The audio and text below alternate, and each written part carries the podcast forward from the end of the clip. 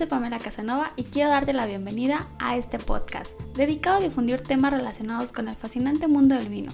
Estoy aquí para guiarte de forma sencilla y entre amigos. Atrévete a preguntar todas las dudas que tengas al respecto, aun cuando creas que son tontas, no lo son. Aquí estoy para guiarte y juntos disfrutar de todo lo que nos ofrece el fascinante mundo del vino. Comencemos.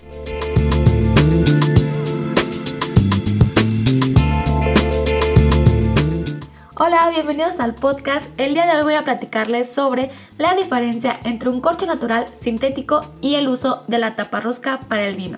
En el capítulo anterior les expliqué de dónde se obtiene el corcho natural, así que vamos a empezar con la primera diferencia entre el corcho natural.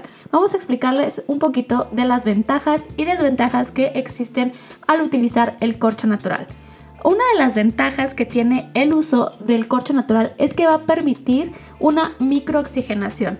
El corcho por naturaleza tiene unos microporos los cuales van a permitir que el oxígeno entre de forma adecuada y haga una microoxigenación a nuestro vino. Otra de las ventajas principales de utilizar un corcho natural en los vinos es que va a permitir que sean vinos de guarda prolongada. Vamos a poder tener este vino por años sin que sea dañado. Obviamente con su debido cuidado cada uno de estos vinos. Pero también existen desventajas al utilizar el corcho natural.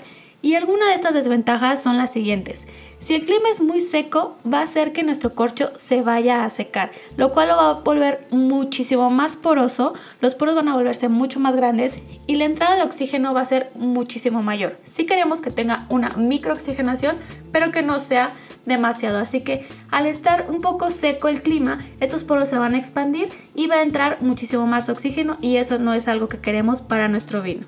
Los cambios bruscos de temperatura van a permitir una mayor cantidad de aire, como ya se los mencioné, y van a tener más contacto con nuestro vino y lo van a oxidar muchísimo más rápido. Y ya que el corcho es un material natural, vamos a tener el riesgo de que nuestro corcho tenga el TCA, como se los expliqué en el episodio anterior. Al igual que el exceso de humedad va a permitir que se desarrollen los hongos, lo cual no queremos en nuestros vinos, ya que van a transformar las características en aromas y sabores de nuestro vino. Y antes de pasar al siguiente corcho que sería el sintético, me gustaría platicarles el nombre de algunos de los corchos que existen en el mercado y en mis redes sociales les voy a dejar una infografía con la imagen de cada uno de estos corchos que les voy a estar mencionando a continuación.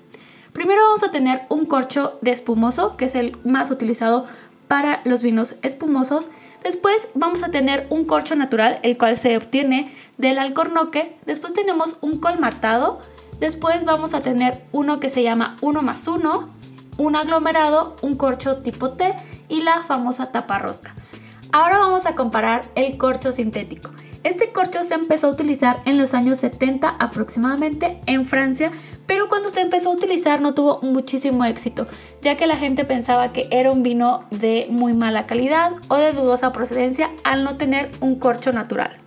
Algunas de las ventajas de utilizar el corcho sintético es que no se va a romper ni se va a desmoronar al momento de abrir nuestra botella. Son más fáciles de volver a colocar en la botella que sirve también como un tapón para cerrarlo va a preservar bien a los vinos jóvenes porque por lo general no permite el ingreso del oxígeno. Obviamente no vamos a tener aquí riesgo de tener TCA y las desventajas es que, bueno, al no ser un corcho natural, va a dar una imagen de un vino tal vez más económico, un vino no tan bueno como un corcho natural. Y ya que estos corchos sintéticos no se expanden según los cambios de temperatura, vamos a tener muchísimo más oxígeno y esto se puede filtrar directamente al contenido de nuestra botella provocando que el vino se vaya a vinagrar y si se expone a cambios fuertes de temperatura, bueno, pues también lo va a dañar. Y por último tenemos la taparrosca. Sé que muchos de nosotros hemos visto o hemos consumido algún vino con taparrosca, pero muchas veces no sabemos si el vino va a ser bueno, va a ser malo, si es caro, si es barato, simplemente por tener una taparrosca. Y aquí les quiero dejar algo muy claro. No hay que juzgar al vino si tiene taparrosca o no. El tener taparrosca no va a ser sinónimo de si el vino es caro, si es barato, si es bueno o es malo.